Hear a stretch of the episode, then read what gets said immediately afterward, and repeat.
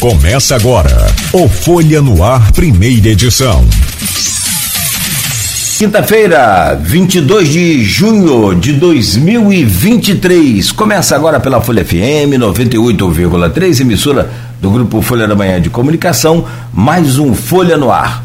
No programa de hoje, com a Luiz Abreu Barbosa na bancada, nós vamos conversar com o professor de letras da UENF e escritor Sérgio Arruda, lançando aí o seu novo livro, Caderneta de Campo.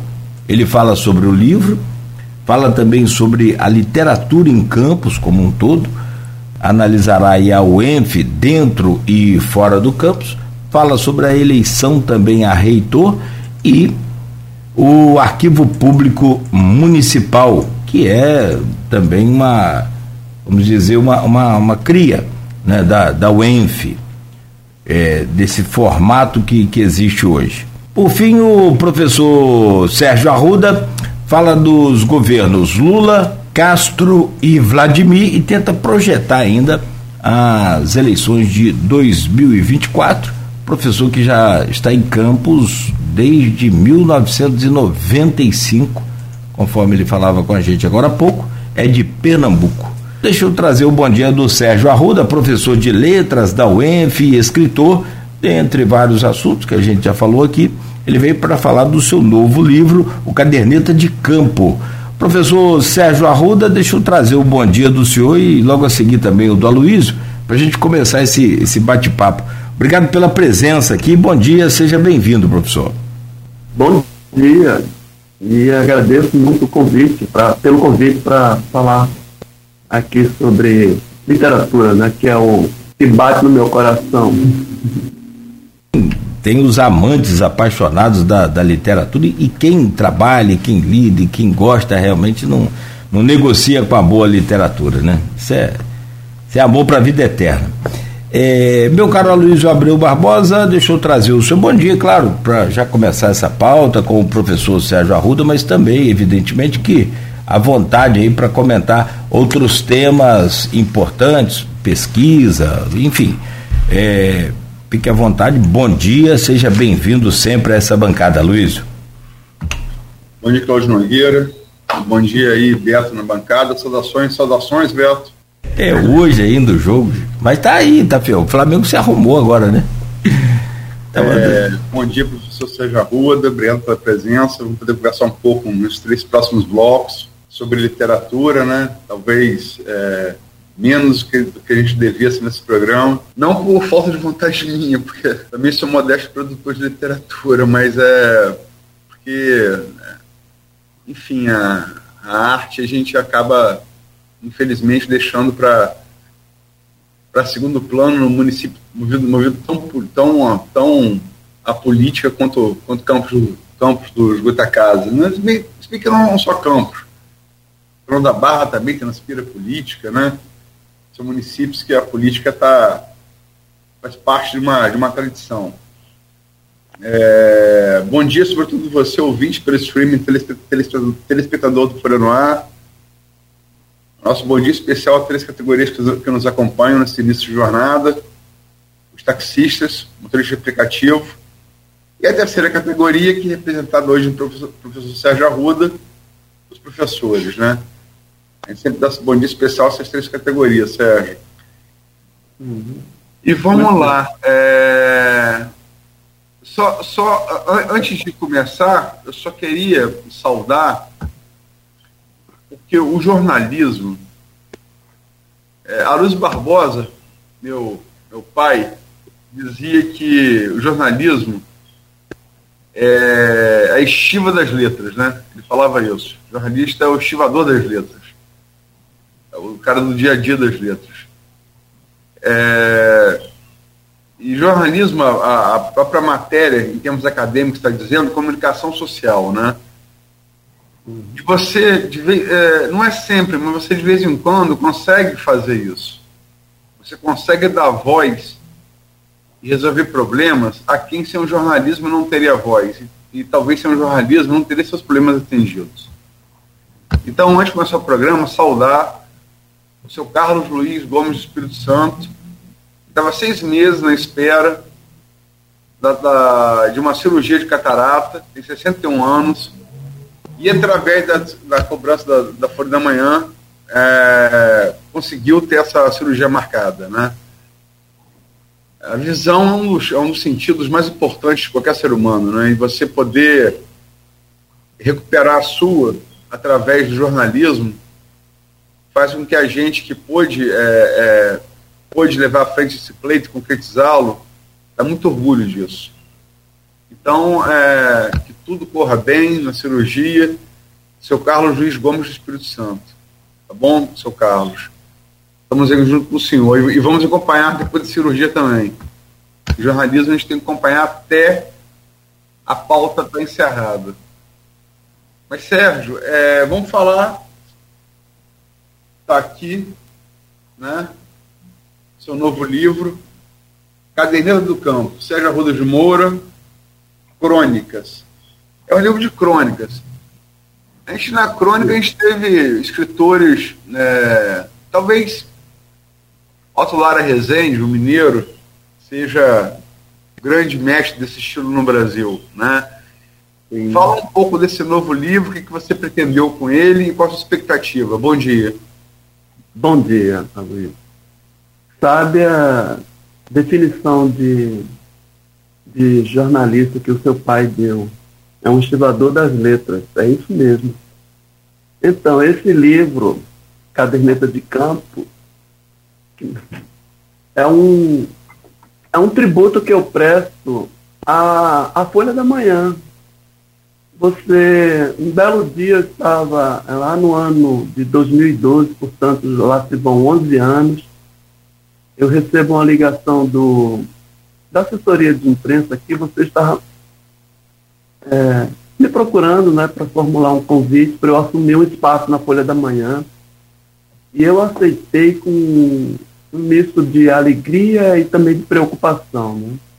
Aí você, muito gentilmente, me ofereceu um dia da semana para escrever e me, e me deu a opção de escolher um 60 linhas ou 30 linhas. E eu disse 60, eu quero 60.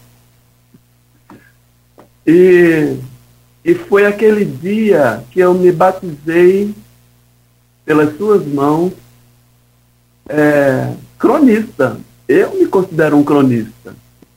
Então, é, durante oito anos, eu me licenciei, sabe, porque me esgotou-se um pouco a fórmula, mas não a inspiração. Eu achei que eu podia refazer, retomar a carreira, retomar a mão, sabe? Mas foram oito anos muito frutíferos. Eu escrevi cerca de 400 crônicas durante esse percurso, né?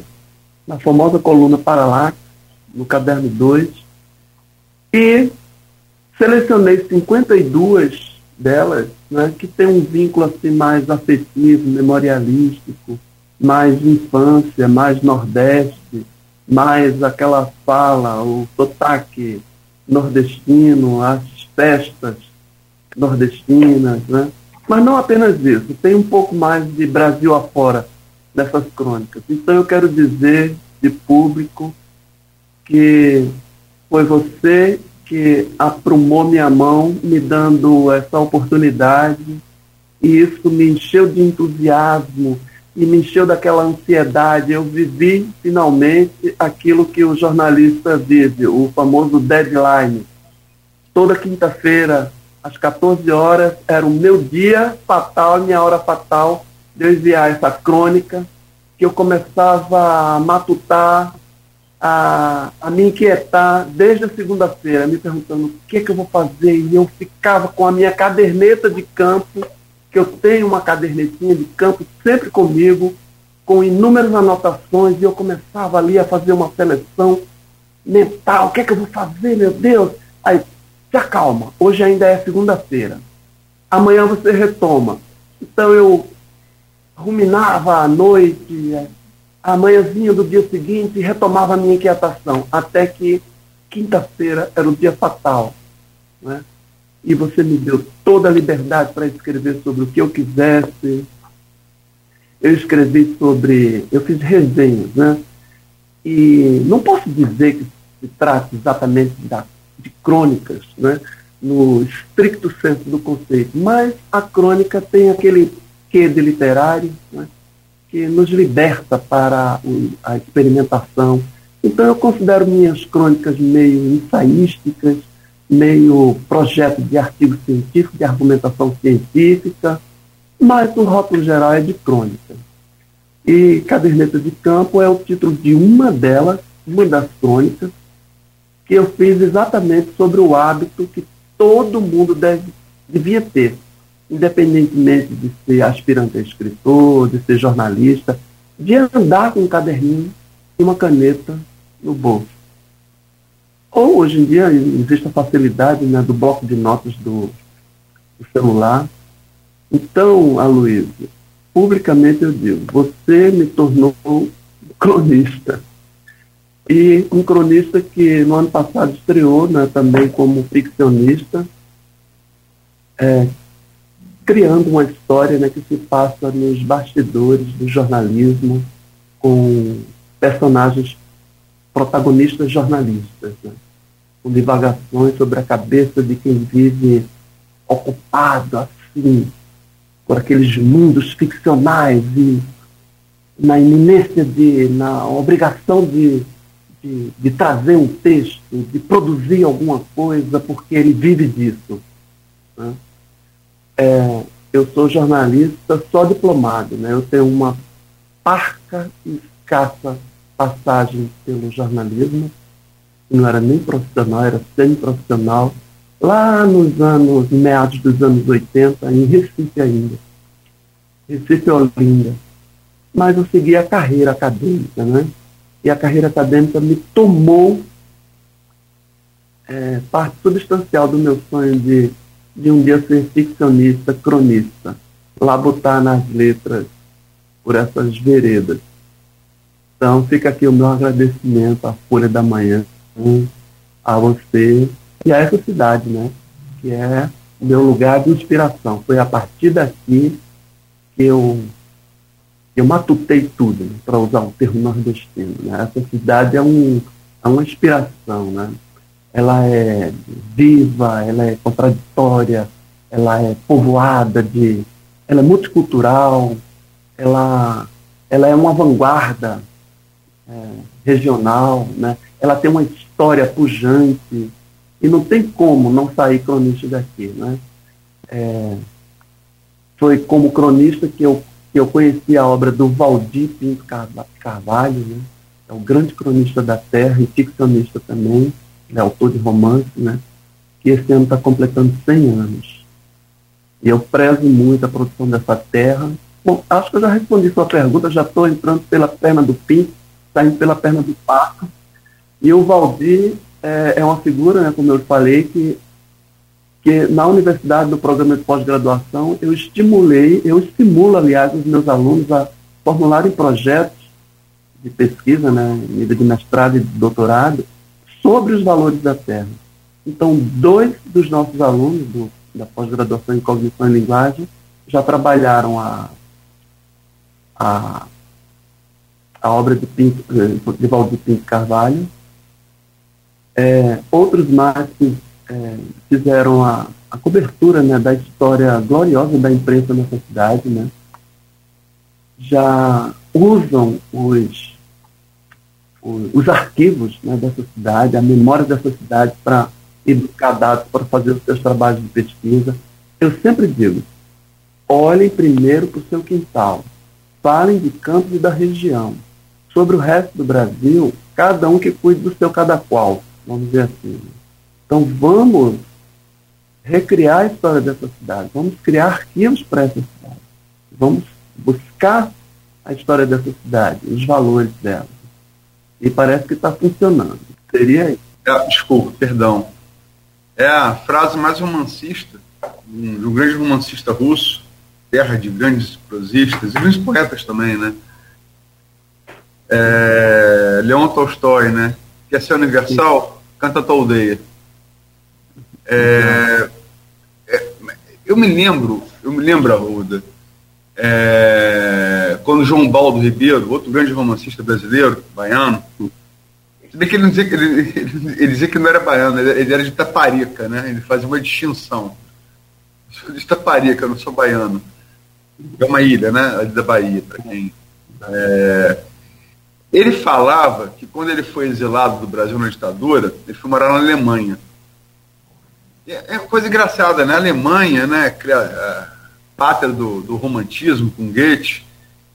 É, e na Alemanha, pelo menos é, é, em tradição de imprensa, ele fala que não existia crônica. Eles tinham uma coisa do, do, do, conto, que é, o americano chama de short, short story, né? Mas crônica não existia. E ele conseguiu é, é, é, é uma, uma, um, um, destaque na, na imprensa germânica por escrever em crônica, né? Fala um pouco dessa forma da crônica, por favor, como literato. Tá certo. É, então eu vou usar a frase do seu pai, o estivador das letras. Eu tenho alguns trabalhos né, é, é, científicos, a, uma investigação na crônica que eu iniciei lá em 2006, a partir do, de um teórico aí francês sobre o discurso literário, e a gente constata o seguinte: eu, a profissão de escritor é uma profissão incerta. Né? Não existe nenhum escritor, é, não existe assim, uma, uma, uma formação, uma faculdade para formar escritor, como tem a de medicina, a do direito, odontologia, a licenciatura, elas formam a profissão seguramente. Mas a profissão de escritor não tem um lugar certo no mundo. E acresce a isso o fato de que essa pessoa, quando resolve ser escritor, ele escreve sobre mundos, sobre fantasias, sobre seres imaginários, lugares imaginários. Então ele fica num lugar incômodo, em que ele não pode se sustentar né, a partir dessa atividade. E, então ele fica num lugar improvável, num lugar, uma corda bamba, insustentável. São poucos os escritores que, no fim das contas, ele larga qualquer outro ganha-pão e vai viver estritamente de sua produção ficcional, né, do que ele escreve. Né. São casos muito raros. O que, é que eu estou querendo dizer com isso? Que um escritor tem um paratopos, um lugar inexistente, esse lugar de criação, mas ele precisa de um lugar concreto, material para viver, um topos, vamos dizer, um topos e um paratopos. Então, é, ele tem uma profissão que o sustenta, que, o, que, que faz com que ele tenha recursos para pagar suas contas e viver como cidadão. Né? É, e a, uma boa parte desses escritores, esse ganha-pão é na imprensa ele, ele tem um lugar na imprensa. É o caso de Nelson Rodrigues. Nelson Rodrigues produziu suas paratopias, seus lugares imaginários, entre um intervalo e outro de sua labuta como jornalista.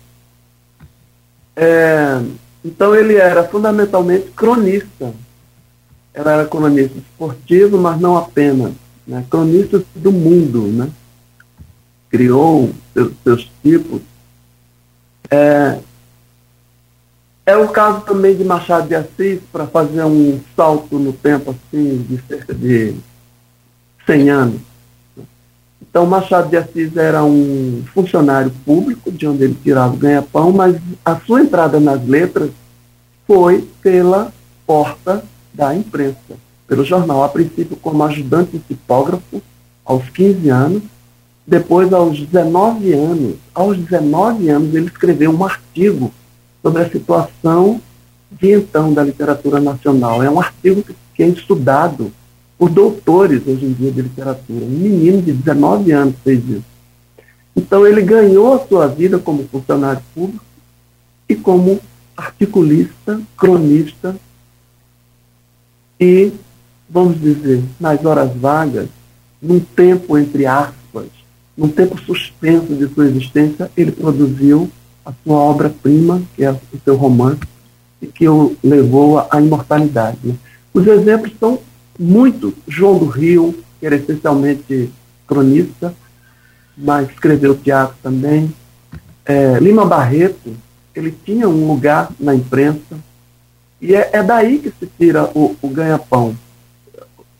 Ah, é, então, mas você me perguntou o que é a crônica. Como é, um gênero que, para início de conversa, a gente diz que é um, uma, uma consideração, uma, uma, uma sacação daquilo que está que é tão pequeno, que é tão insignificante, sabe, que foi desprezado como restos a, a jogar fora.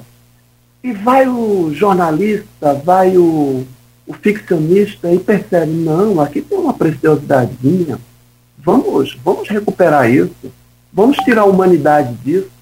Né? Então é uma.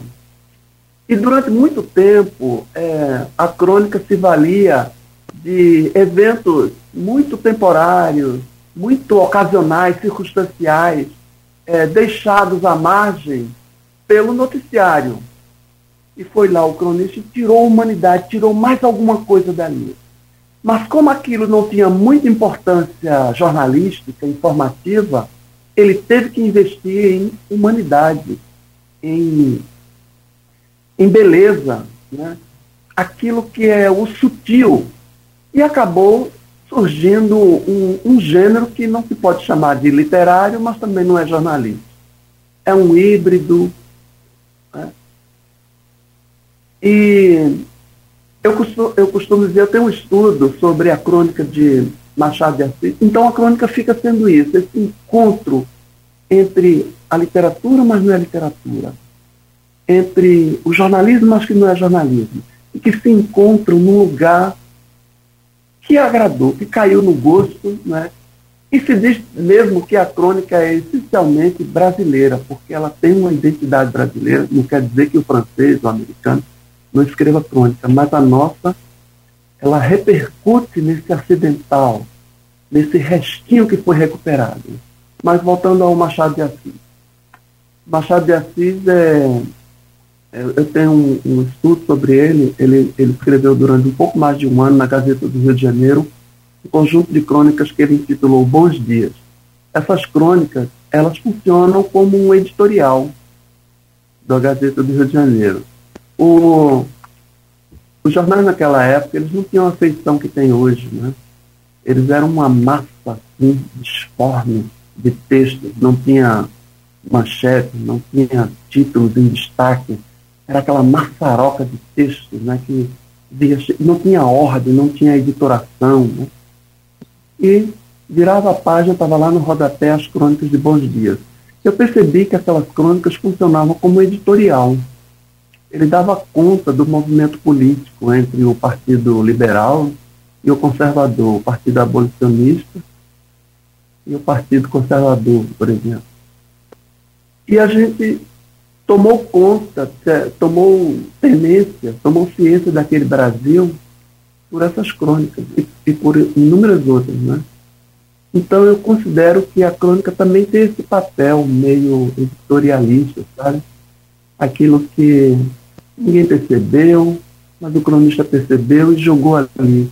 E que a gente lê como um momento de entretenimento, né? o, as crônicas.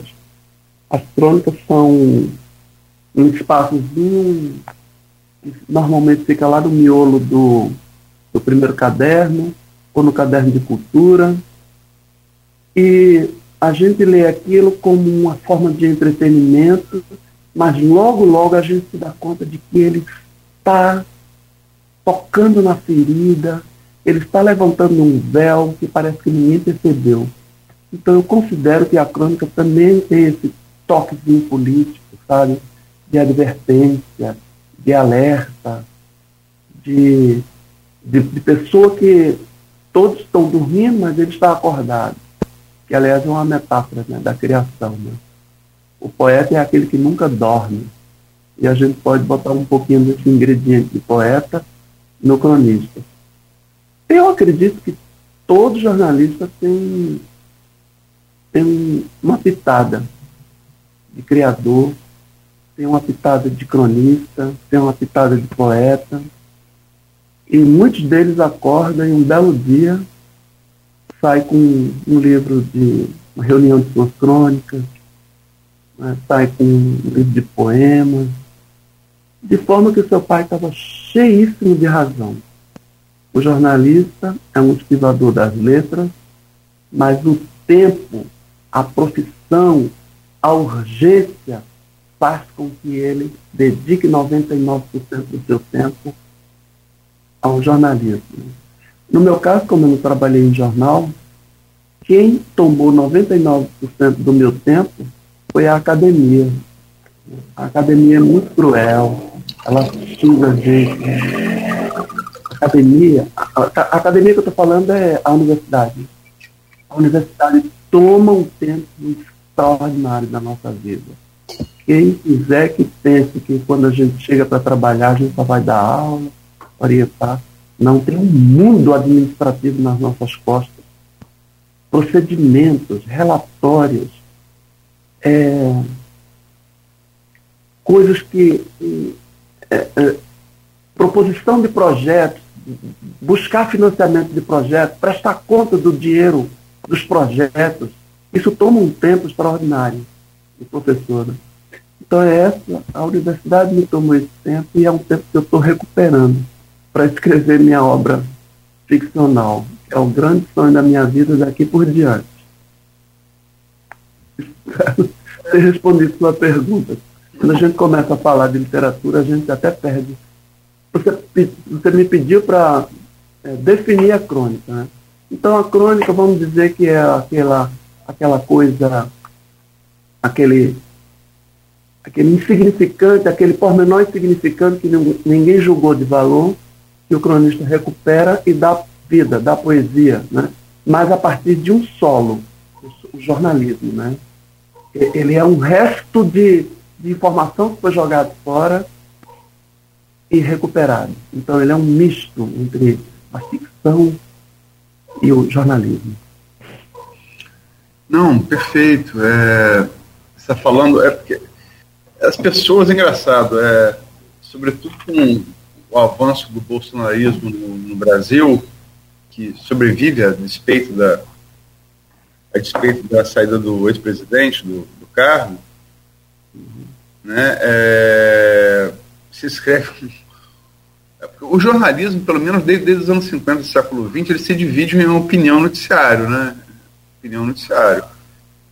É o cara vai e fala assim, você escreve um artigo de opinião, o cara fala, você tem que ser imparcial. Eu falo, meu amigo, isso é um artigo de opinião. Isso parte de uma visão parcial. É a minha, a minha interpretação do fato é, é parcial, portanto. É, só revela que é uma pessoa que não tem grande intimidade assim com o jornalismo, né? Porque é assim pelo menos há, há, há 70 anos. E, você falou da, da, da, do jornalismo do século XIX, é preciso lembrar, o jornalismo do século XIX e, e início do século XX, ele se confundia muito com literatura. Machado produziu, é, publicou primeiro grande parte das suas obras no jornal. Ele ia fazendo a coletânea daquelas publicações no jornal para depois publicar no, em livro. Contos Fluminense, por exemplo, né, onde está a Missa do Galo, que eu acho grande o grande ponto da literatura brasileira, ele escreveu primeiro em, em, em jornal. Eu não falo nem sobre literatura. Sigmund Freud escrevia em jornal, em Viena. Depois ele, ele fez a reunião daquela, daqueles artigos dele e publicou, né? fundamentando o que a gente hoje entende como, como psiquiatria. É, você falou também dessa coisa do, do, do, do jornalista é, é, do escritor tendo, tendo, tendo outras profissões, né? É, como jornalismo e servidor público, muitos escritores, Edmundo lembra aqui, o Edmundo Siqueira, muitos escritores foram, foram funcionários públicos. Machado, que fez aniversário ontem, Graciliano Drummond. Em sua homenagem, eu vou lembrar o Móveis Recifense, João Cabral de Melo Neto, diplomata, né? Para mim, o maior poeta brasileiro. Que? Manuel Bandeira também foi cronista na empresa Carioca. Manuel Bandeira, enfim. É, é, acho que mais recentemente que, que os, é, é, sobretudo na poesia, é, houve uma migração para a academia. Né? Hoje em dia, os, os grandes poetas brasileiros é, tão, são, são ligados à academia, né? estão, ah. estão em universidades. É um fenômeno mais recente. E você falou também dessa coisa do, do, do escritor estar tá espremido por obrigações da academia e tal. Eu vou lembrar um grande poeta, e tenho honra de ser um grande amigo também, o Adriano Moura, seu xará, como Moura, que falava, tem um, um poema que ele fala, sou poeta de horas vagas, subtraído em concurso literário livro de ponto. Né? É, fala um pouco, e, e, aí usando o Adriano como mote, fala um pouco da como você viu o cenário da literatura campista, por favor, Sérgio. Tá certo. É, quando eu cheguei a essa terra, né, a gente, só chega com uma informação. Daqui saiu um grande escritor, o, o autor do Coronel e Lobisomem, José Cândido Carvalho. de Carvalho. Grande figura emérita. Aí quando depois a gente se assenta, aí começa a, a, perceber que essa terra tem escritores vivos e que e que estão né, no, na labuta da, da criação ficcional e poética, mas naquelas condições que eu falei, né? Eles têm uma outra profissão, né? Eles são diletantes da ficção. Aí a gente descobre Valdir, no meu caso, né, que eu cheguei fora, né? Valmir Rangel, é, Vilmar Rangel, aliás, o nome dele. É, Arlete Sendra, que começou a produzir uma ficção mais recentemente, né? A gente descobre que, é, que essa terra tem tudo aquilo que no, em, na teoria né, do campo literário se chama de aparelhos. Né? Essa cidade tem uma história política, né? ela tem teatro, ela tem cinema. Né? Parece é meio absurdo a gente dizer ah, a cidade tem teatro e cinema. Não, o Brasil tem mais de 5 mil municípios. Você viajar por aí, você vai encontrar especialmente hoje, né, nessa era digital, cidades que não têm é, uma sala de cinema, não tem teatro. Né. Então, Campos tem teatro, tem um movimento teatral, tem cinema, tem uma imprensa. Como eu falei, tem uma história destacada no cenário nacional e, e uma produção ficcional. Né? Ela está registrada na história da imprensa. Né? É, eu tenho um aluno que concluiu um, já há uns três anos, o Tiago Eugênio, ele fez um, uma, uma tese de doutorado sobre o, o movimento, né? É, o interesse da, da, da, cultura local sobre literatura. Né? E ele fez a pesquisa nos jornais da época, jornais da última década do século XIX. E ele descobre a efervescência, o comércio de livros, né, o interesse das pessoas em ler. Era uma cidade cosmopolita, né, que hoje a gente chama de uma cidade de porte médio. Os tempos são outros e as avaliações também serão outras. Né. Aí a gente chega à nova geração né, e a gente vê a pujança a gente vê um Adriano Moura produzindo para o teatro, produzindo poesia, produzindo ficção também, como aquele último livro de contos dele, Invisíveis. E não são livros assim, é, puxado do miolo da cabeça.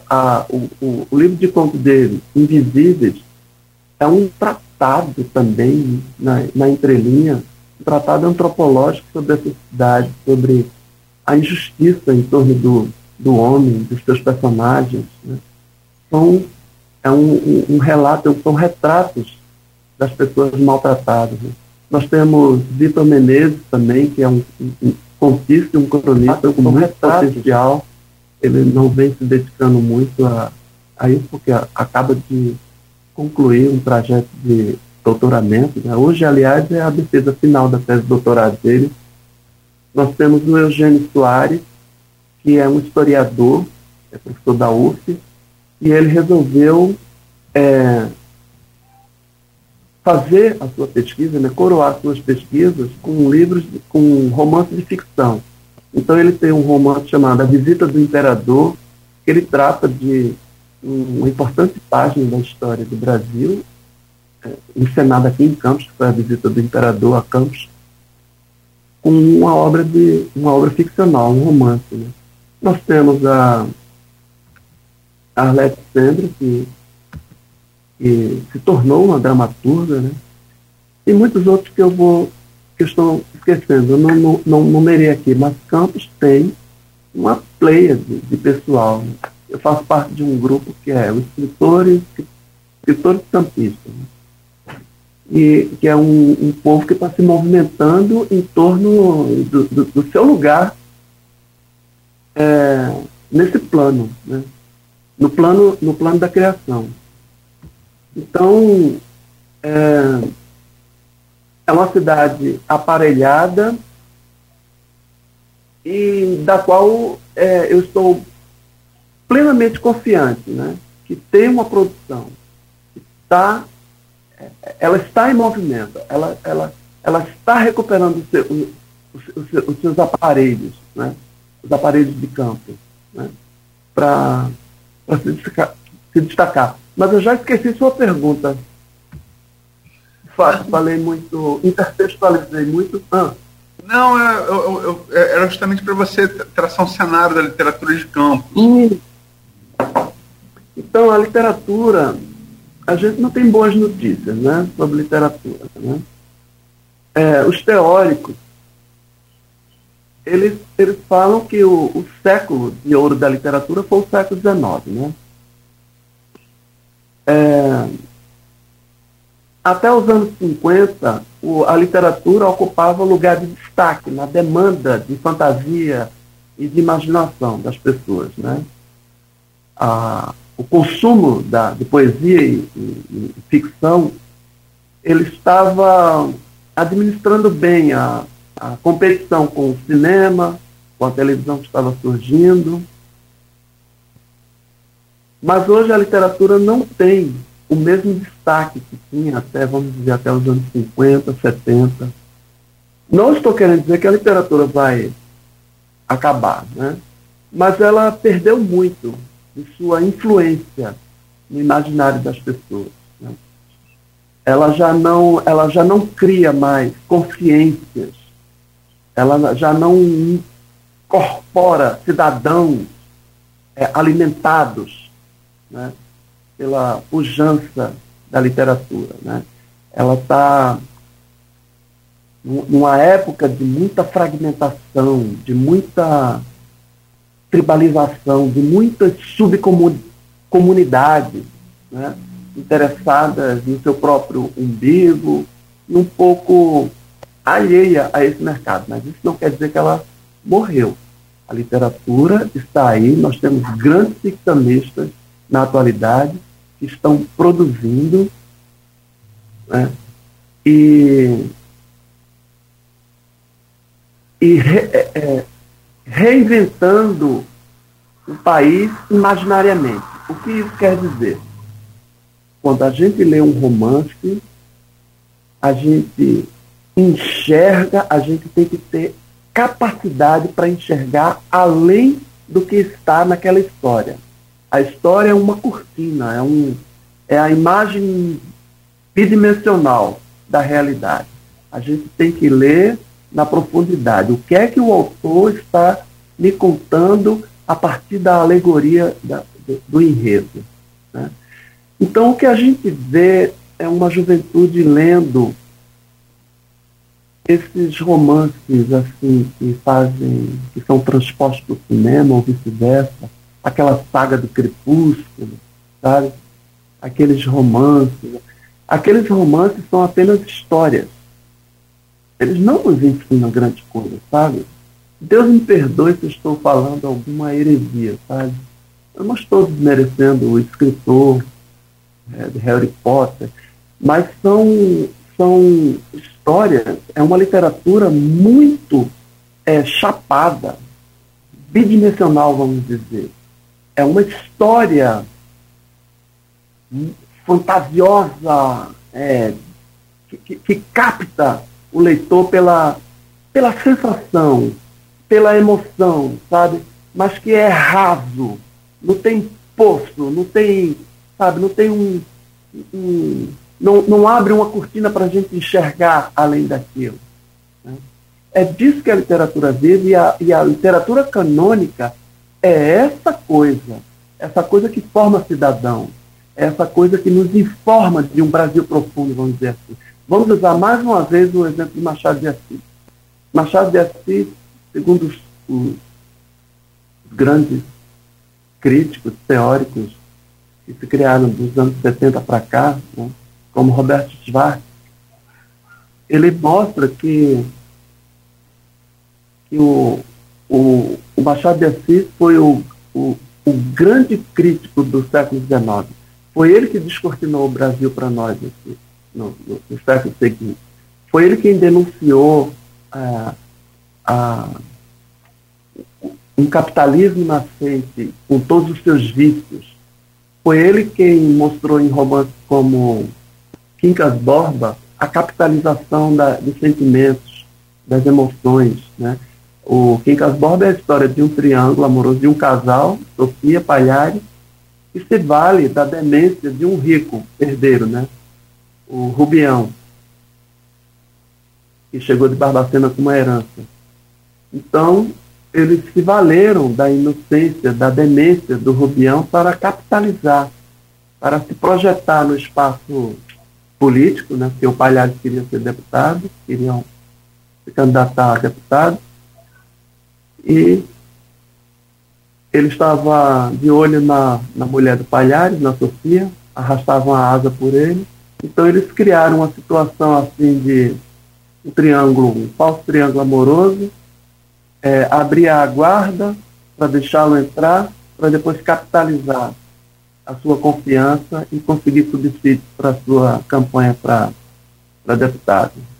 Então ele denunciou esse Brasil que começava a se arruinar moralmente pelo oportunismo, pela capitalização da vida, das emoções, numa época que não havia as ciências, né, a sociologia a antropologia. Então quem fez isso foi a literatura. Então é essa literatura que talvez a gente, o cidadão comum, o leitor comum, não, não consiga mais enxergar, sabe? Não existe mais uma educação para a leitura do romance, porque e ela começa a ficar cada vez mais restrita a um público leitor muito reduzido, sabe? diante de uma massa incapacitada de ler um grande romance. Mas não porque a. É porque os interesses são outros, né? É, um poeta no século XIX arrancava suspiros das mocinhas. Hoje em dia quem faz isso é Luan Santana. TikTok, é. né? É, a poesia no Brasil nunca foi tão popular quanto no parnasianismo, né? O Olavo Bilac, acho que foi em vida o poeta mais popular do Brasil, o que não quer dizer que tenha sido grande poeta. É, Agora, é, para caminhar para o final do bloco, hum. pena que nos vai fazer um programa inteiro sobre literatura, que certamente dá. Só o Machado de Assis daria um programa inteiro. Mas é uhum. lembrar também é, que um discípulo de Machado foi outro cara do jornalismo que revolucionou a prosa brasileira, a literatura brasileira, né? Que é Cruz da Cunha. Que foi cobrir a Guerra de Canudos como correspondente do, na época, província, é, era da província de São Paulo, depois do estado de São Paulo, foi cobrir a guerra, testemunho ocular daquele conflito. A guerra acaba em 1897, a maior guerra civil brasileira, e cinco anos depois publica o primeiro best-seller brasileiro, Sertões, né? Exatamente. É, a, a, denúncia do capitalismo chegando no seu Nordeste, Arruda, eu acho que poucas pessoas escreveram tão bem sobre isso quanto o paraibano Augusto dos Anjos, né?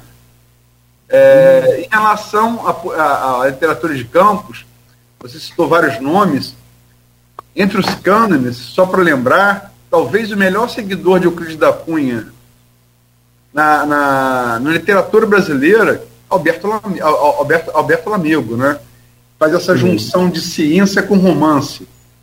Né? Uh, o Instituto o Homem Brejo, o Homem Restinga, o Homem Guanabara. Né? É... E na poesia, que é a minha praia, é, não posso deixar de citar, quando se fala literatura de campos, em Prata Tavares e Osório Peixoto. Né? São, dois, são dois grandes cânones. Mas o Nogueira quer fazer uma pergunta para terminar o bloco. Tem uma pergunta aqui no, no, no do WhatsApp, né? É, vem lá do grupo do programa e também do, do blog Opiniões. Antes da pergunta, só rapidamente, não quero atrasar aqui esse bloco para a gente fechar, professor. É, a, a, crônica jornalística, a crônica é, da literatura, elas são talvez no Brasil que não tem aí essa coisa de. Por exemplo, o, brasileiro lê em média cinco horas por semana, o indiano lê quase o dobro, 11 horas por mais que o dobro, perdão, 11 horas por semana. Mas quando vocês eh, trazem aqui a, o, o, tema literatura, a, mas o, o tema crônica, é, eu, como bom brasileiro, vou aonde? No Fantástico da InterTV, aqui do, do Grupo Folha da Manhã, buscar lá as crônicas de Nelson Rodrigues, A Vida Como Ela É. Qual brasileiro que não via aquela crônica domingo, né? No, no Fantástico. Bom, mas é só um comentário. Que, eu digo assim, transferiu para imagem, aí o povo gosta, aí vira pop. Bom, a pergunta vem lá do Edmundo, que também é escritor, jornalista, é, é servidor público, enfim. Ele diz aqui, Sérgio, como noticiou a Folha, a livraria ao Livro Verde corre sério risco de fechar as portas. Como se sabe, ela é a mais antiga do Brasil. Porém, o país vive um bom momento na literatura, mas com autores aí muito vendidos como Itamar Vieira Júnior e Carla Madeira. Como criar novos leitores ou resgatar o público de livrarias em tempo de livros digitais? E outra pergunta: o livro físico está fadado ao esquecimento? Olha, são, são perguntas que merecem assim, um projeto de doutoramento. Então, olha, a gente lida no nosso dia a dia de pesquisador né, de orientador de monografia, dissertações e teses é, sobre como incentivar, como criar o hábito, como sedimentar a leitura na consciência dos alunos, né? como criar leitores. Né? Parece que esse campo, é, é, esse, esse lugar inicial parece ser a escola, né? Mas aí a gente vai peitar com, com problemas, né? É, incentivar o hábito de leitura parece assim ser uma matéria da escola, um ponto no currículo. Ah, depois de ensinar orações subordinadas, orações adverbiais, ah, o tópico agora é esse, incentiva a leitura. Ah, vamos ler um romance. Aí, eu acredito muito em projetos. Né? Tinha que haver um projeto nacional para começo de conversa. Isso não pode ser uma atitude isolada do professor. Né? É, a, a, a leitura, o incentivo à literatura, deveria partir de um, um projeto grandioso que tivesse, estivesse contido ali numa BNCC, a Base Nacional Curricular Comum, ela precisava de uma diretriz, ela precisava de um investimento, é, ela precisaria de um destaque nacional, ela, ela precisaria cair como uma, uma ordem discursiva, uma matéria escolar, uma, né? Mas, mas por que, que se faria isso? Teria que haver um, um motivo, um princípio fundamental para isso, né? Ah, porque a literatura movimentaria aí um comércio que poderia catapultar as, os, os orçamentos municipais, é, sabe? Aí o primeiro, o, o, a o primeiro problema seria esse, né? É, não, não, não, existiria uma, uma, um motivo capitalista, vamos dizer assim, não, não haveria uma, uma aquilo que move as cabeças dos administradores e dos governantes. Tem que dar lucro. Né? E formar leitores não é da nossa competência. A gente explora petróleo, a gente vende petróleo, vende soja, então não é da nossa alçada. Aí passa para o Estado essa incumbência. Aí cada Estado vai dar, fazer as suas.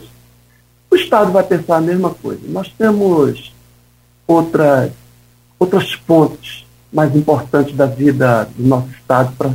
Vamos deixar isso a cargo dos municípios. Aí a gente já perdeu o controle, né?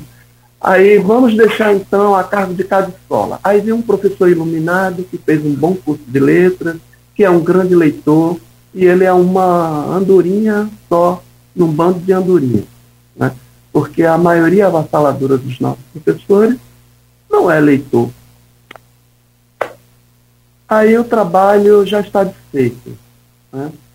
Então, é, teríamos que que contar com a boa vontade de, das escolas, de, de, de projetos de iluminados, de forma que eu não vejo uma, uma iniciativa ampla, mas muito localizada. Né? Vai haver um município ou outro que tem uma professora engajadíssima, como é o caso de uma colega nossa, Ana Lúcia Lima da Costa, e lá em Miracema ela consegue mobilizar os estudantes todos dos últimos anos do fundamental e do ensino médio em torno da literatura, porque tem uma grande professora, uma grande escritora lá, meu Deus, agora eu esqueci o nome, ela já é até morta. E ergueram uma estátua para ela, e ela é cantada em prosa e verso, e ela movimentou a consciência da juventude para para uma coisa que existe no mundo chamada literatura e que a cidadezinha dela tinha. Judith Grossman. Não, Judith Grossman também Seria não. É Maria... Maria Alice Barroso? Alice Barroso. Não, não é meu conhecimento, isso aí eu pesquisei aqui no, então, no Google, tá? Isso. Nogueira, seu microfone. Não, foi bom, ele, ele acertou, perfeito, lembrou, claro, é que eu pesquisei aqui no Google, Maria Alice Barroso, ia falar que eu estava conhecendo. Eu sei, Nogueira, você esse microfone está numa briga de foice no escuro, hein? Hoje, essa semana tá brava, eu peço perdão mais uma vez. Desculpa, Sérgio, completa por favor seu raciocínio. Aqui no curso de. Os cursos de pedagogia, né, que formam professores que vão lidar com crianças da educação infantil do ensino fundamental 1, a gente tem disciplina, eu faço um esforço para dizer, para ensinar os meus alunos como levar a literatura, você tem que ter conhecimento. Então, está no nosso programa. A gente forma os professores com a consciência de que seus alunos têm que, têm que ler, e eles próprios, para começar, têm que ler. Né? Então é, uma, é uma, uma, uma luta que a gente perde um pouquinho a cada dia. Sempre que formamos um professor que não gosta de ler, não lê, não tem apreço pelo livro, tira xerox do livro, não compra o livro, ou pergunta se tem na internet.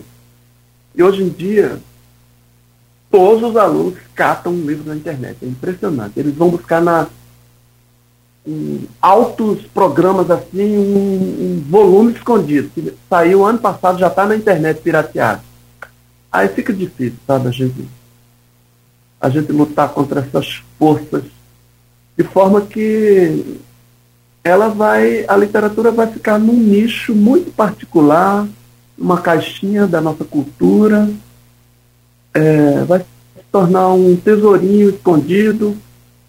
É, vamos transformar a literatura num cantinho da leitura, usando uma metáfora das escolas né, municipais, assim, que quando não tem uma biblioteca, eles usam uma sala assim que estava esquecida lá e botam um cartazinho na, na porta. Cantinho da leitura. Aí empilha lá um monte de livro e geralmente é o lugar para onde eles mandam o aluno desobediente como castigo. Ah, vai lá para cantinho da leitura. Então o aluno já cresce com aquela ilusão de que ler é uma punição. Eu sei que teve outra pergunta, mas eu. A do já me... digital. É, mas é, é, são oito sete. É. Dois blocos ainda, senão a gente vai ficar muito imprensado. É, eu só vou, eu só vou, assim, logicamente que tanto o Sérgio quanto eu devo estar, devemos estar cometendo imperdoáveis é, é, lapsos aqui. Mas eu citei é, na poesia de Campos alguns nomes, comecei com Adriano Moura, depois citei como cânones o Prata Tavares e Osório Peixoto, mas é. O, Aristides Sofiati, como grande cronista da cidade. Ah, Sofiati. Ele tem um encantador da ecologia, né? Não podemos Sof... deixar de citá-lo. É, geração mais atual. Quase. Sofiati é um da Vinci, né? um renascentista. É difícil dizer o que, que Sofiati é, se ele é poeta, se ele é eco-historiador, se ele é. É o estimador das letras. Ah, eu acho ele. É, ele. Sofiati é. Ele me lembra esse pivô sérvio, Nicola Jovic. Ele é, ele é bom como pivô, ele é bom como armador, ele é bom como, como defensor. Uhum. Sofiati, no, no meu modesto entender, é o maior intelectual de campos. Mas só para citar um nome, é, do, como diria Chico Buarque, né, em Para Todos é Jovens à Vista, da nova geração, que também vem da academia, a Elisa Araújo, grandíssima poeta, muito boa poeta. Só para não, não ser injusto com as, com as, gerações que vieram depois da gente, que a gente está ficando velho, né, Sérgio? Bom. Não vamos deixar, só encerrando. Ah. Não vamos esquecer os trovadores, né? A Zedi, grande trovadorista, junto com a Thalita Batista, eles vão estão fazendo um concurso de trovas sobre campos, de Campos State. A Zedi é filha do Valdir, né? A trovinha. Quem, quem que acha? Quem quiser que ponha no diminutivo e acha que é fácil tirar uma trova da cabeça. Mas aquilo é trabalho de ourives, né? Bom, Perfeito. Bom, eu vou pedir licença então, professor. Rapidamente a gente faz uma pausa aqui. São 8 horas e 9 minutos. Em instantes a gente volta, vamos continuar essa conversa, vamos falar sobre o ENF, tanto dentro quanto fora do campus, eleição a reitor e tantos outros assuntos aqui no programa de hoje. E a gente faz essa pausa rápida a seguir, de volta com o Folha no Ar, oferecimento de Proteus Unimed Campos, Laboratório Plínio Bacelar e também no oferecimento de vacina Plínio Bacelar. Estamos de volta com Folha no Ar ao vivo, aqui pela Folha FM 98,3. Também emissora do grupo Folha da Manhã de Comunicação, ao vivo no Face, YouTube, Instagram. Você pode acompanhar este programa no, na Twitch TV e ainda hoje no em podcast logo mais 17 horas reprise na Plena TV. Voltamos com o programa hoje com a Luiz Abreu Barbosa na bancada. Temos o Sérgio Arruda, professor de letras da UENF e escritor, tá ao vivo conosco aqui no programa com o oferecimento de Proteus, Unimed Campos, Laboratório Plínio Bacelar e Vacina Plínio Bacelar. Eu peço a você, meu caro Aloysio, para abrir esse, esse bloco aí, por favor. Eu só vou ler aqui algumas interações aqui no streaming. A Fala Machado, é, historiadora, diretora do Arquivo Público Municipal, que a gente vai tratar nesse bloco. A educação patrimonial também auxilia nesse papel é importante a gente de transformação e mudança. É, uma das autores de campos citadas por Sérgio, Arlete Sendra, tem investido muito em dramaturgia, nessa metalinguagem, os grandes autores brasileiros, coloca aqui, bom dia, Sérgio Jornalistas. Sua presença, Sérgio, não enche, a, a redimensiona. E peço licença aqui para ler um comentário pessoal do JC Cordeiro. Bom dia a todos. Aloysio, muito bom te ver novamente naquilo que você sabe, sabe fazer melhor, o jornalismo. Meus mais sinceros sentimentos à sua irreparável perda. Pude conhecer seu estimado filho na Câmara, ainda que de maneira muito rápida, e realmente uma mente brilhante e de uma educação ímpar. tenho certeza de que ele está muito orgulhoso de te ver, honrando a memória dele, fazendo com maestria aquilo que ele, aquilo que ele amava, o jornalismo. Quando o pai chora, todos choram. Máximo respeito, JC Cordeiro. Em relação ao meu filho, eu fico com os versos do grande poeta romântico brasileiro, Fagundes Varela. Eras, eras a inspiração, a glória, a pátria, o porvir de teu pai. É isso que meu filho era para mim. Mas, Sérgio, vamos é, aos temas do, do pré-pautados aí para o bloco. O ENF dentro e fora do campus.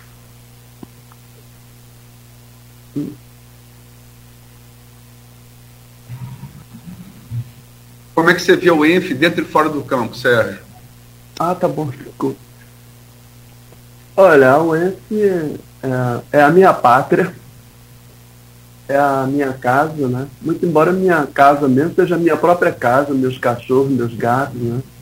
O trabalho é uma atividade secundária na minha vida e, e assim tem que ser, né? Para todo mundo, né? O que ocupa a nossa, a nossa primeiro lugar na nossa vida é a nossa própria vida, né? O nosso dia a dia, o nosso cotidiano. E a segunda parte é, é o trabalho, né? Eu chamo a UEF de minha casa porque foi nela que eu aprendi absolutamente tudo do mundo da pesquisa, da ciência. É, e quando, quando aqui cheguei era uma promessa grandiosa, né? E eu cheguei no fervor mesmo da, da sua criação, em 95, ela não tinha nem dois anos ainda de funcionamento. E é uma cidade que fez uma diferença fundamental na cidade, né? não ela sozinha, né? porque é, eu, quando cheguei a Campos, aqui a Avenida Alberto Lamego era uma, uma estrada era uma, tinha só uma, uma faixa, né? a outra era em barro. Era uma cidade acanhada, de porte médio, sim, mas uma cidade muito fechada é, na sua própria cultura, né? e nada melhor do que uma universidade para tornar, é, abrir os horizontes de uma, de, uma região, né? de uma cidade. Aqui já existia a UF, mas muito acanhada. A própria UF também cresceu e o ICE cresceu né, de escola técnica para instituto e criou graduações e pós-graduações também. Então, em algum momento do meu, como cronista, eu disse que essa cidade é uma cidade universitária, né, porque a pujança da universidade pública se junta também à pujança da, das privadas e faz essa cidade uma, uma uma intersecção, uma, uma encruzilhada de, de, produção de conhecimento e de, e de mão de obra, né? regional e nacional. Então, e Campos tem é, a UENF junta, vou, vou, vou, me restringir então só a UENF, que é a que eu conheço, é, ela está assentada muito firme naquele tripé que fundamenta a universidade, né? o ensino, a pesquisa e a extensão. Então, a extensão é muito forte na UENF. Ela, eu mesmo tenho um projeto de extensão, sempre tive. E a gente sai daqui de dentro e vai lá fora privilegiar outros lugares. Eu, por exemplo, sempre trabalhei no ISEPAM. É, lá tem curso de formação de pedagogos, tem uma licenciatura em pedagogia, né? tem um normal médio, um normal superior também. E, e havia também um normal médio que acho que se mantém ainda, normal médio e, e agora a licenciatura em pedagogia. Então eu levava o pouco que a gente tinha na pedagogia da UENF, eu levava para lá, que não tinha. Né? E a gente sempre fez essa interlocução. A gente também dialoga muito com o João Pessoa, que, tem, que forma também normalistas, nível médio. Né? E, uh, e assim é, com todos os professores. Né? É, é, uma, é, uma, é uma força na UENF a extensão. Né? A pesquisa, né, é, vamos restringir também só as pesquisas do CCH. A UENF vai lançar um livro é, em comemoração aos 30 anos. Né? A UENF está completando 30 anos esse ano, em, em, acho que é 16 de agosto, a data que a gente consagrou como data de nascimento da UEM. E é é um, e cada centro ganhou um capítulo, né? Então eu escrevi o capítulo do CCH junto com o diretor do CCH, o Rodrigo Caetano, e a gente fala só coisa boa, né? A gente só fala dos sucessos, dos triunfos, né? Mas também dá uma, abre uns parágrafos para as dificuldades, né? A gente fala, então a UENS, desses três pilares, ensino, pesquisa e extensão, está cumprindo suas tarefas, né? Ela já fez a diferença, já puxou as pessoas da pobreza para uma profissionalização digna. Né? Elas estão em bons postos, né? É, essa universidade é inclusiva, ela fez a diferença. Ela tem um regime de bolsas, de cotas e bolsas de, de manutenção também, assim, que fez diferença nas famílias. Eu próprio, quando fui universitário na Federal de Pernambuco, eu, eu, eu saí da pobreza e fui para um, um, lugar decente. Né? Então a universidade faz isso, eu atesto. Quem quiser provas é só me procurar lá no CCH. Internamente, eu digo que a universidade, uma das suas vozes é a autonomia, mas é, essa autonomia precisa ser repensada. Né? Ela é autonomia, ela pode fazer o que ela quiser lá dentro, criar o curso que quiser. Mas a verdadeira autonomia a gente não tem, né? Que é a autonomia financeira, orçamentária, né? Que nos auxiliaria, por exemplo, a tomar uma decisão que eu considero das mais importantes hoje, aumentar o corpo, o corpo docente da UENS. A gente está meio que à míngua.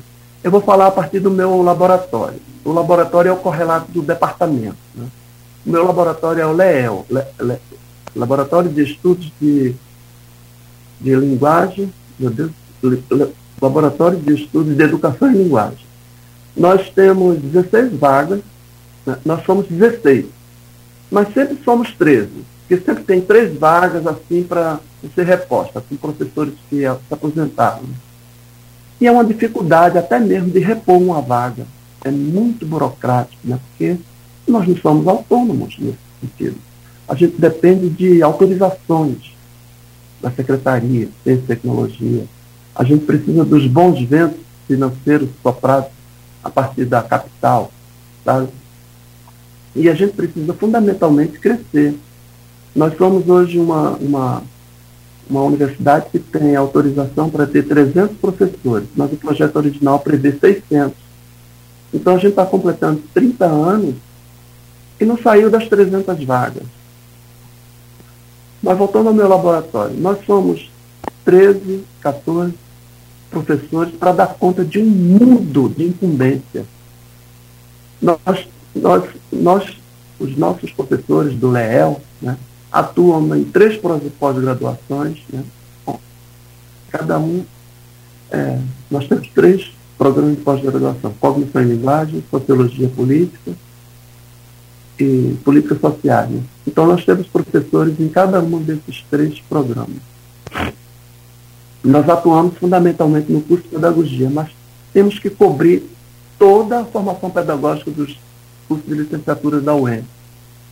Além do mais, a gente se encarrega também de atuar na, no, curso, no curso de pedagogia à distância, né, que é uma grande força hoje da universidade. A universidade tem cinco licenciaturas e ela está também sob a, sob a nossa incumbência. Né?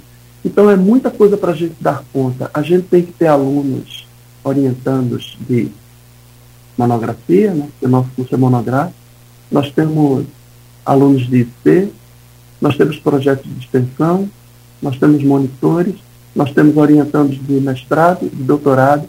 Eu, por exemplo, tenho cerca de duas dezenas de alunos nas minhas costas. Eu usei um termo meio pejorativo, sob a minha responsabilidade de orientação. Isso é muita coisa, sabe? A gente vive afrontado com laboratórios, é, relatórios. Eu tive ontem que preencher um laboratório, um relatório. Aí a gente vai buscar documentos, sabe? Aí a gente tem que prestar conta de verbas. A gente tem que participar de comissão X, Y, Z, né? porque é um, um regime democrático, tudo é definida a partir de comissões que tem que conhecer os regimentos. É, a gente tem que é, assumir cargos administrativos, de coordenador, chefe de laboratório, diretor de centro, sabe? É muita coisa. E o Leel está sofrendo esse estrangulamento. A gente já não tem mais pessoal para assumir esses cargos, sabe? Então é um sacrifício pessoal que cada um está botando para aparecer como coordenador do curso. É, é essa queixa que eu faço internamente, sabe? A gente precisa lutar para ampliar essa universidade, criar novos cursos, sabe? E, e, e parar de, de, de Bom, não, é, não é uma imposição da universidade, é, um, é, um, é o estágio a que a universidade brasileira chegou. Nós não damos aula em fazermos pesquisa, nós carregamos nas costas. Nós, nós que temos que trazer os recursos para criar novos laboratórios, criar novas salas, sabe? Isso, isso é muito pesado. A gente vive essa, essa realidade dramática na universidade. E ela não devia ser assim. Ela, é, ela, ela devia descarregar o, essas obrigações do professor, sabe? Mais ou menos estou respondendo sua pergunta. Internamente, externamente. Internamente a gente vive essa opressão de muitos encargos, de muitas atribuições para o professor, um pouco, um pouco corpo docente, mas externamente a gente está dando conta do, do trabalho. A gente a gente tem prestígio, a gente tem assim, a gente tem prestígio na casa. Os nossos, os nossos programas de pós-graduação são bem pontuados. Nós temos bolsas para os alunos. É, 90% dos nossos alunos têm bolsa, só não pode ter bolsa aquele que já tem. Né? Então, a gente está fazendo essa diferença externamente, mas internamente o preço está sendo muito alto, sabe? Eu falo por mim, pelo meu laboratório.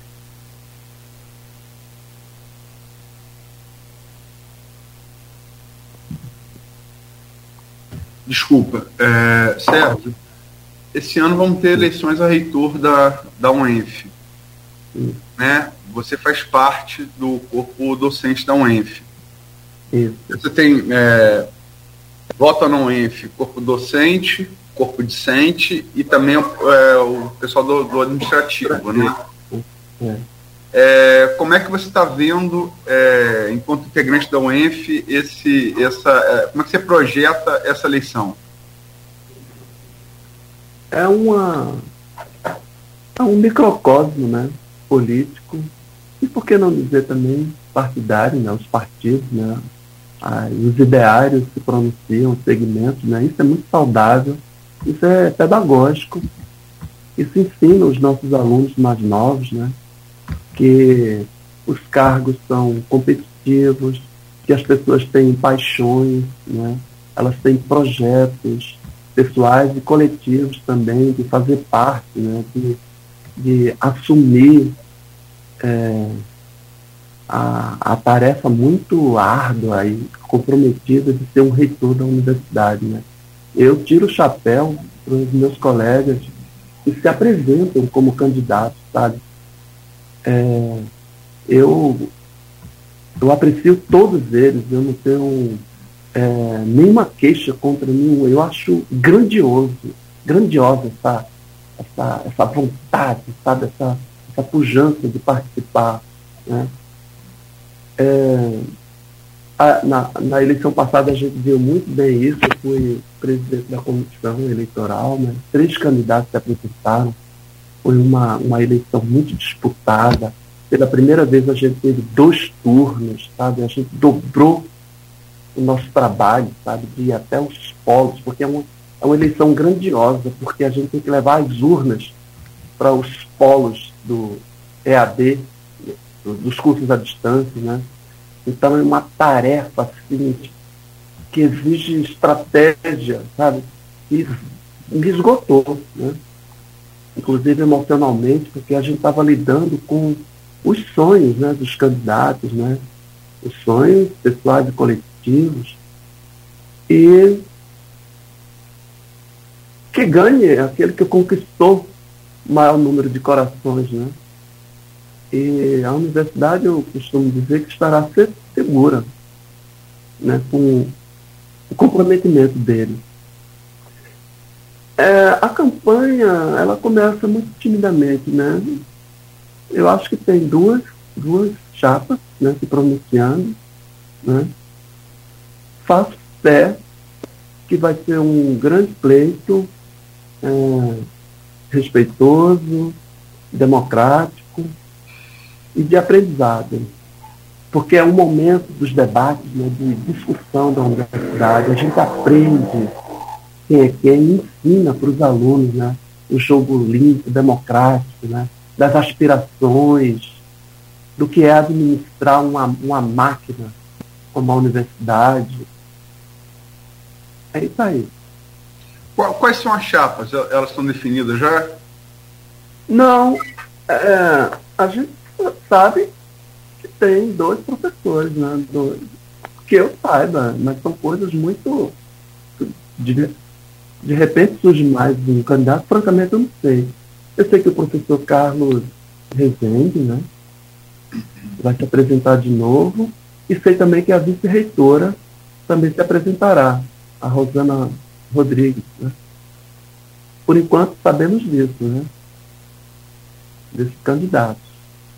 Sérgio, deixa eu te perguntar uma outra coisa. Você é, faz parte do CCH, é a, a, a UENF ela tem é, vários centros. É, você está no de ciências humanas, né, como, como literato, como professor de letras. Uhum. É, que é uma área afim a patrimônio é, histórico, arquitetônico. Né?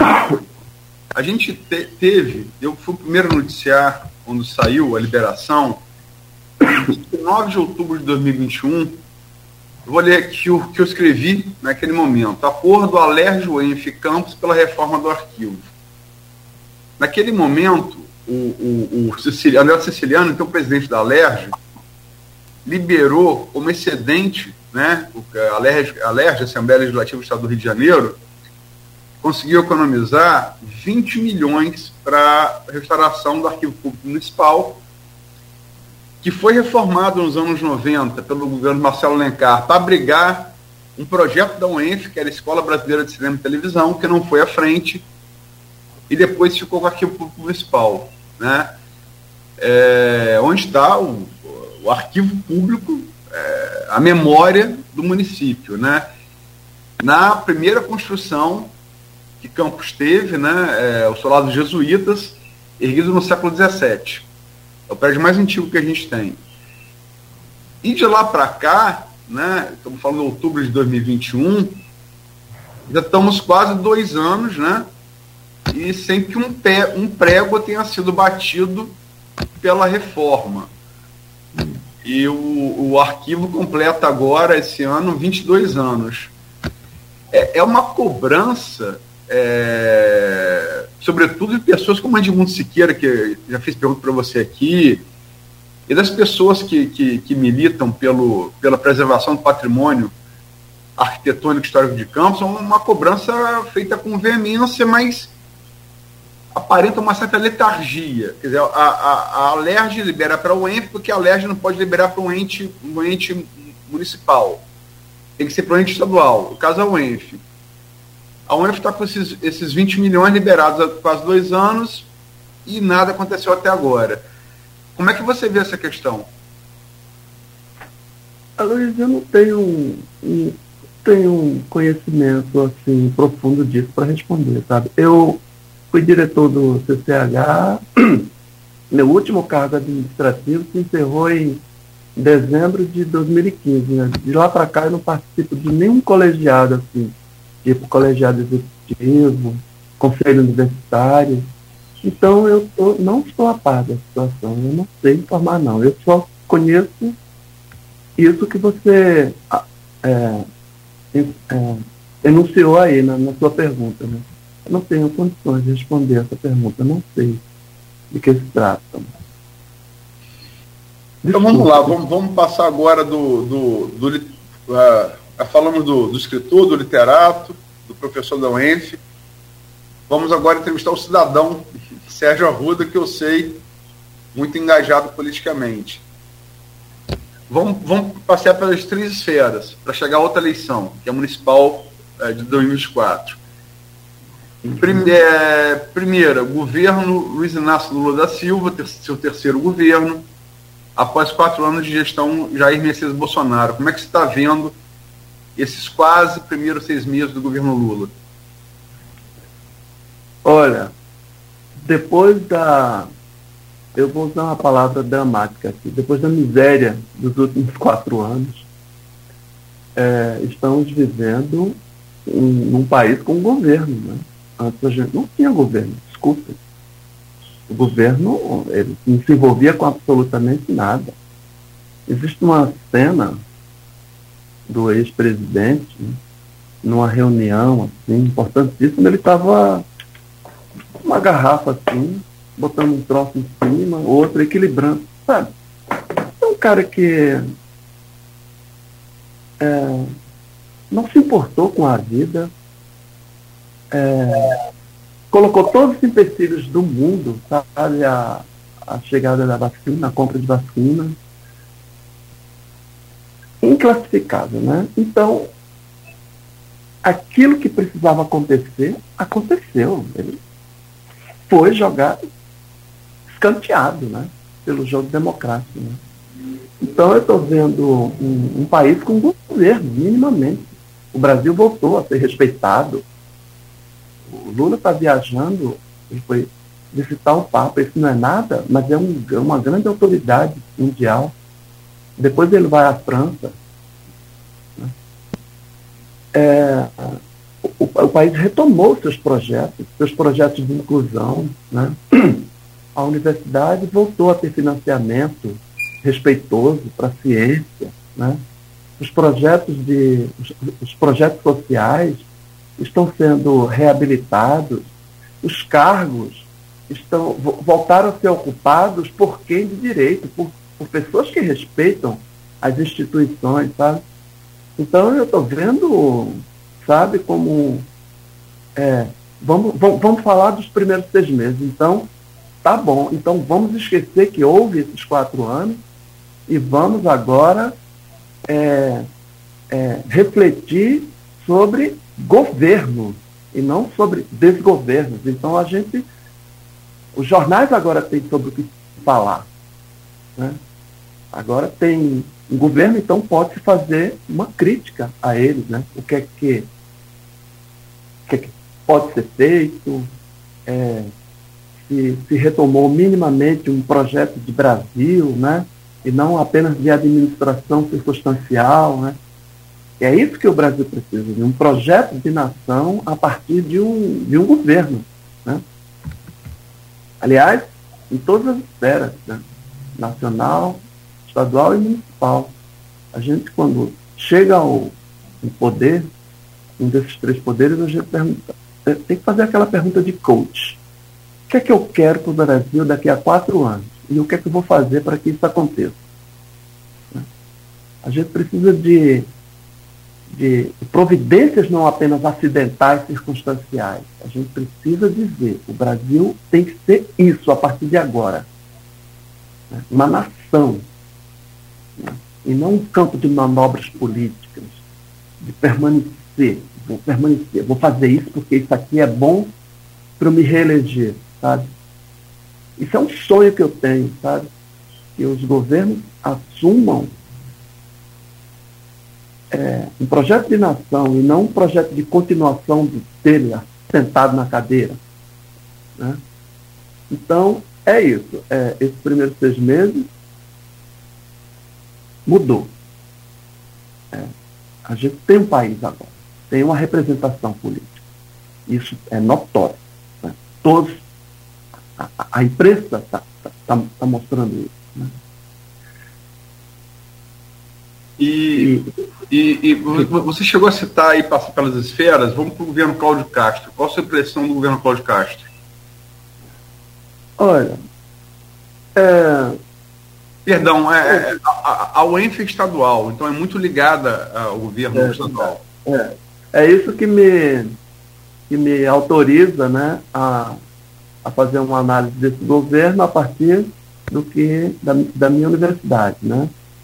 Então, é, bom, é aquele governo que está passando, foi, caiu de paraquedas, né? Era o vice, mas quando ele se reelegeu, governador efetivo, titular, a gente não, já não pode mais falar em paraquedas, né? Ele conseguiu, mas a seu favor ele tem uma máquina extraordinária, né? Ele tem partidos riquíssimos, né? partidos muito bem. Eu moro em Saquarema, a gente faz essa viagem toda, toda semana, né? E a gente vai beirando a Amaral Peixoto, aí depois entra na BR-101 e a gente vê como essa região toda é dominada né, por, pelo, pelo político do, dos, dos partidos conservadores, né, dos partidos de, de direita, né, destaque para o PL. Né. Essa gente deve ter muito dinheiro porque eles não saem da propaganda paga né, na televisão aberta. A gente não vê os partidos de esquerda com essa propaganda toda. Então, eles estão cheios de dinheiro. Né. Então, é o dinheiro que elege essa gente. Sabe? Isso é péssimo. Né. Ninguém ouve os debates, ninguém escuta. O eleitor parece que não, não tem condições de avaliar sabe, as propostas, o, o status é, político, a, as diretrizes que orientam os partidos, sabe? É, é um gosto extraordinário de votar é, como se aposta no cavalo. Quando a gente vai ao jockey, a gente aposta no cavalo que está na frente. Tá? É, uma, é, um, é uma problemática do eleitorado brasileiro se submeter ao, ao regime do, do, do político impertinente, que está sempre presente porque ele tem recurso, ele está lá, ele está batalhando, ele, ele vai para os púlpitos das igrejas, ele, ele vai é, é, chamar para si o, os grandes valores contra os quais a gente não tem argumento. Ah, eu defendo a família, eu defendo a heteronormatividade. Então, como não, não, não apelar? Como não conquistar uma cabeça? Como argumentar contra isso? Né? Porque não se consegue é, discutir o que é a família. Né? Então, clama a Deus pelo voto, sabe? Em nome de Deus, vote em mim. Mas, sabe, é, é, um, é um baixo nível, assim, de apelo extraordinário. Então, essa gente se é, elege a custa de valores muito baixos, é, é de, de, de, proposições de valores de, de, uma forma muito baixa e, e muito apelativa, sabe? E, e tira a, a discussão política do eixo é eu sou pobre, sou trabalhador, eu preciso votar em quem defenda os meus, os meus direitos, né? Mas o que ocorre é o contrário. Então, eu acho que esses governos, no Brasil afora, se elegem a partir dessa, desse discurso muito enganoso, sabe? Muito é, apelativo, que não é antipedagógico, que não não incita o, o, o, eleitor humilde, sem escolaridade, a pensar sobre sua realidade, sabe? Sobre uma realidade no outro plano, o plano político. Então, é, poderia. É, é, é não é um. A gente tem os slogans, né? Pátria educadora, não é um Estado educador, né? É, não é um Estado que, que veja assim: olha, essa universidade é tão importante, ela está nos melhores ela tem os melhores índices. Isso é uma vitrine extraordinária para o meu estado. Ah, eu vou lá, eu vou investir, eu vou ampliá-la, eu vou fazer campos avançados. Não. É um desprezo, sabe? E é um desprezo meio impensado. Né? Por que não investir? Né? Se ela dá recurso, ela, ela, a universidade já provou, a universidade pública no estado, no Rio de Janeiro, já provou que ela tira as pessoas da pobreza, que ela, ela, ela alavanca a ciência no nível estadual, mas falta um, um olhar, sabe, mais, mais crítico, mais político de fato, e não partidário, né? para elevar a, a, categoria da universidade a um, a um, a um patamar mais, mais razoável, sabe? E, e fazê-la crescer. É isso que eu vejo. Não vejo com bons olhos, não. Eu não vejo o Estado como um Estado que investe na, na sua educação. Sérgio, são 8h48, estamos chegando ao, estamos chegando ao final do programa. É, eu vou emendar as duas últimas perguntas numa só, até porque são correlatas, né? É. Como é que você vê, é, você falou que é, reside em Saquarema, você está em campus boa parte do, da semana, é, lecionando na UENF, é, e está aqui há muito tempo, né? Passou por vários governos municipais, tem contraste para fazer, portanto, né? Como é que você vê esses, esses quase dois anos e meio do governo Vladimir Garotinho e como é que você projeta as eleições municipais de 6 de outubro de 2024? Estamos a pouco mais de 15 meses de, é, dessas eleições. É, e aí, até para é, é, é, é ajudar você, talvez, na sua resposta, e também esclarecer ao ouvinte telespectador, nós temos, logicamente, primeiro mandato do Vladimir, a legislação permite reeleição, ele é um candidato natural à reeleição, como qualquer prefeito, o governador, o presidente é. Né? Você tem é, a candidatura é, que já noticiei aqui algumas vezes, que, ao meu ver, não tem volta, que é a do PT do professor Jefferson Martins Azevedo, reitor do IFE. Essas duas me parecem, me parecem candidaturas sem volta, salvo imponderável, por óbvio, né? O avião de Eduardo Campos, ninguém para prever. E você tem, além dessas duas candidaturas, algumas outras que dependem de conjuntura. Temos a do deputado estadual Tiago Rangel, né? ex-vereador que se elegeu deputado no primeiro, no primeiro, primeira tentativa, nós temos a, a, a, a postulação de candidatura do deputado federal Caio Viana, foi, chegou lá pela suplência, na ginástica Eduardo Paes fez ele assumir o mandato do PSD, já disputou duas eleições municipais, fez um segundo turno duríssimo com Vladimir em 2020.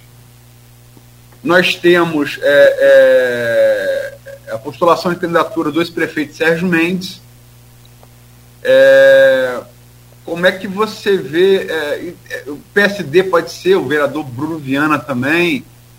Né? É, como é que você vê essa disputa hoje? Como que, primeiro, como é que você avalia o governo Vladimir Garotinho?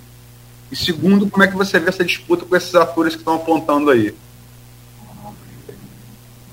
Bom, essa é uma pergunta para especialista, né? É uma pessoa que talvez que, que, que estivesse estudando esse movimento. Eu, meu, meu olhar é de cidadão, né? Sim. Eu vou responder num, num plano muito geral, né? Eu venho do Nordeste, né? Fui, cresci no, no interior do Nordeste e, e a gente via, né? Aquela, as famílias e grupos. Perdão, Sérgio, só, desculpa, só, só para completar a pergunta. É, a gente tem também a possibilidade de Marquinhos Bacelar, presidente da Câmara, caso azede a pacificação entre Garotinhos e Bacelar, como também a possibilidade de candidatura. Desculpa, só, só para ser citar todo, tá. todas as possibilidades, desculpa. Então, o que, o que a gente vê em campo é, são, são feudos familiares né, e de grupos. Né? Pessoas que se perpetuam no poder, eu não vejo isso como uma coisa boa, sabe? Perpetuação no poder, que tem um carisma, tem uma memória, as pessoas não, não renovam seus acervos, né, os eleitores no caso, né? E sempre né, cria, cria cultura de admiração pela, pela figura do, do patriarca e do, da matriarca, né? E vai vai votando sempre nos mesmos, né? Eu não acho que democraticamente seja uma boa, mas se o povo assim escolher, o que seja, né?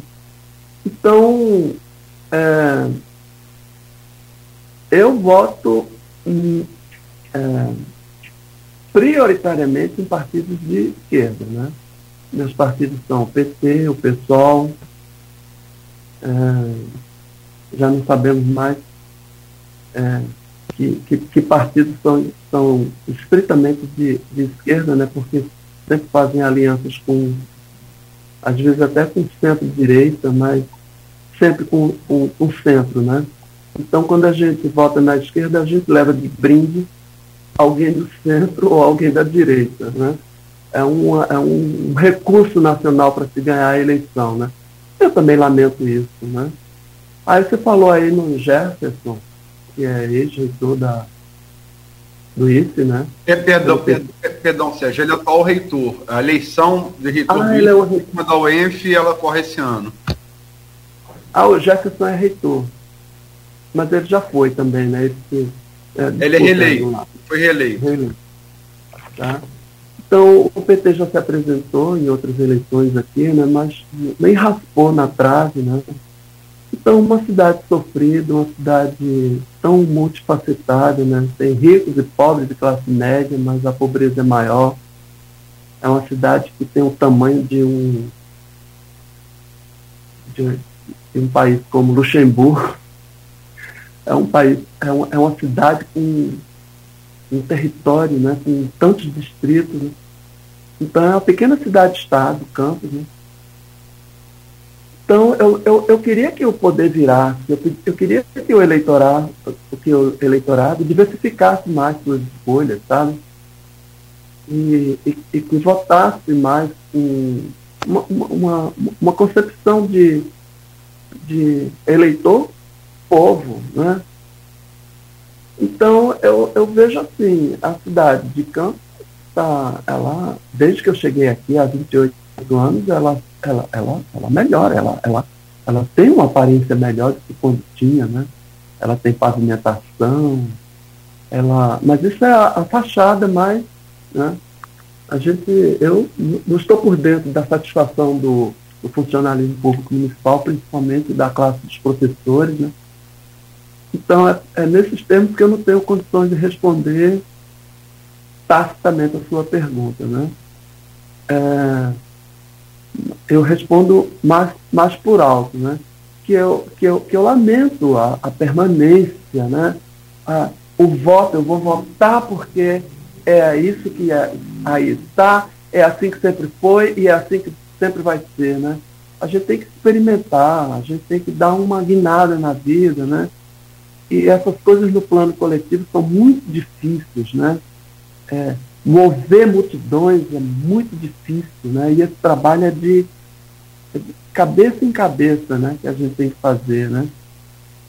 Então, a, a, a universidade, né? Ela, ela é esclarecedora, né? E a universidade, a maioria dos nossos alunos, eles têm essa consciência, né? Porque eles chegaram até a universidade, têm condições de mais esclarecimento, e no contato com os professores, né? Que que politizam suas aulas, né, que eles são advogados da ciência. Né? A ciência, eu costumo dizer entre os meus alunos, a ciência é de esquerda, porque a ciência é progressista. A ciência não conserva, não é conservadora. Né? Então, o professor é majoritariamente uma cabeça livre, de esquerda. Né? porque ele se haja com a ciência, repetindo, a ciência progride. A ciência pergunta, experimenta, e se estiver errado, ela experimenta de novo. Né? Então, é essa cabeça de ciência que a gente precisa é, incutir nos nossos alunos e a gente é bem sucedido. Né? Então, é mais ciência e menos religião. Né?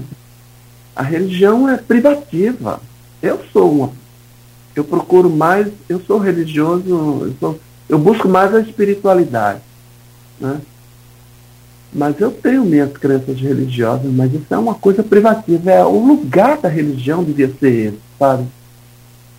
Devia ter uma lei que proibisse uma pessoa de usar, bem que isso é impossível, né? não, tem, não tem como, né? É, é, é, é, oportunismo puro uma pessoa apelar para a religião para conseguir um voto, sabe? Não dá. Na minha cabeça não funciona isso. E Sérgio, só para terminar, como é que você avalia o governo Vladimir? não tenho condições também de avaliar estricto senso, né? Assim, não, é, francamente, eu não tenho, não. Né? Como cidadão? Eu, como cidadão, a, a, eu ando meio perdido na cidade porque ele. Acho que foi a municipalidade que trocou a, a mão de duas ruas e eu até hoje, minha cabeça. Bom, por isso eu já foi, aprovaria o Você, você, como a Luiz sempre pede aqui, eu que estou tomando a frente, ele pede nota. No caso aí do trânsito, então, qual nota que você daria? Só para o trânsito. Depois a Luiz pede a geral aí. Ah, eu daria menos de 5. E também né, essas obras, né? Por exemplo, é. tem um dia que eu peguei 40 minutos atrasado lá no, na Cândido Mendes, Sim. por causa do inferno que foi provocado na, na repavimentação da 28, sabe? A gente não tinha por onde escapar. Botava no, no Waze, mas não adiantava, porque o Waze não sabia que a, que a rua estava interditada, né? Então, daria nesse aspecto menos de 5. É isso. Quer pedir a Luiz a nota geral a ele? Como é que você quer fazer? Ah, não é, ah, vou, vou, pedir uh, só, só, só a nota de 0 a 10 para os governos Lula, Castro e Vladimir. Olha, até o dia 30 de junho de desse ano, né, eu dou 10 para Lula. A partir daí já a, a ressaca da miséria já passou, aí a gente já vai poder avaliá-lo condignamente. Né? Então, até 30 de junho é 10. O governo Castro é menos de 5. 4. E o governo Vladimir, gente, vocês estão me botando uma berlinda, porque eu vou avaliar pelo quesito do, da pavimentação e da desorientação que eu estou sofrendo. 5. Tá certo. Ah, é tá certo, professor. São nove horas em ponto, a gente precisa encerrar aqui o programa, mas com certeza né, é, foi muito bom poder recebê-lo aqui hoje. Espero que a gente tenha novas oportunidades e eu quero só para encerrar e pedir aí o, o seu fechamento, é, também do Aloísio, é, pedir para você falar para a gente onde é que a gente. Você vai ter um lançamento do livro, Caderneta? Desculpa, eu ia falar exatamente isso. É, é, quando, é, quando vai lançar? O lançamento está sendo agora. Você me deu essa oportunidade, Aloysio. Eu agradeço muito. O livro está lançado. Mas é, no evento mesmo, material concreto, vai ser no CONFICT, que é o, o Congresso de Iniciação Científica da UENF, que junta é, a UENF, o IFE e a UF, os trabalhos de iniciação científica da graduação e de quebra vem a, a, o encontro da pós-graduação também. Então tem um, vai ter um momento de lançamento de livro no Config, é lá que eu vou lançar. Mas depois, ao longo do, do resto do ano, é, eu vou ficar sempre lançando. Eu lanço em ambientes universitários, né? Uhum. Eu tenho um convite de uma orientanda de mestrado lá de IFE, de Piuma, em agosto eu vou para lá também. Mas os livros, como não existe mais livraria no Brasil, cada vez menos, esses são por, pela internet, né, que se compra, né, pela Amazon, pelo Sim. site da própria editora, que é a editora Penalux, né, que a gente compra. Certo. E é isso. E eu vou deixar lá, eu vou a Livro Verde deixar um. Ah, bom. lá. Bom. Tá bom, professor. Boa sorte, sucesso Obrigado. sempre aí para o senhor. Parabéns pelo trabalho, pelo, pela, pela sua forma de conduzir aí a sua carreira também e espero em breve que a gente possa estar junto novamente. Bom dia. Aloysio, Bom dia. que à vontade aí para fechar também. É, agradecer ao professor Sérgio Arruda, escritor, é, sou seu leitor na Folha, leio também a, a, a sua obra ficcional. É, eu acho que a UENF, é, é, é, você vê, a Ruda é, é recifense, como eu já falei aqui, como para mim nosso maior poeta é João Cabral de Melo Neto, né?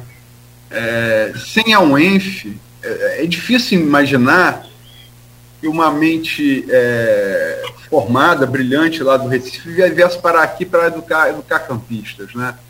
Então, acho que a, a, a história do, do Arruda, ela exemplifica o, o valor que a UENF tem é, como polo formador de mentes aqui na cidade e na região. Agradeço pela entrevista. Vamos marcar uma só sobre literatura, sem política, é, daqui a um tempo que espero breve. Obrigado, Sérgio. Obrigado. Muito bem. Bom dia para ah, porão, porão, desculpa, Sérgio. Pode fechar aí. Valeu. Já fechei. Valeu, amigo. Obrigado. Bom dia. Sucesso aí para você sempre. Obrigado. Bom, nove horas e. É, e, e Nogueira, Sim. É, só para dizer que amanhã a gente, a gente entrevistar o ex-senador, ex-prefeito do Rio, é, ex-ministro da Pesca de Dilma, Marcelo Crivella. Sim. Só que pintou é, o compromisso é, de última hora, agenda de, de, deputado federal, né, agenda é. concorrida. Vamos tentar marcar para o mês de julho. E assim que eu definir a entrevista de amanhã, a gente vai comunicar nas, nas nossas redes sociais da, da Folha FM 98.3. Perfeito, perfeito. Bacana, Luiz, a gente anuncia e também né, amanhã às sete, então, um novo encontro marcado. Obrigado, Luísio, mais uma vez, professor Sérgio Arruda, muito obrigado pela entrevista hoje e amanhã de volta às sete com o oferecimento de Proteus, serviços de saúde e medicina ocupacional, qualidade certificada ISO 9001 2015, Unimed Campos, cuidar de você. Esse é o plano.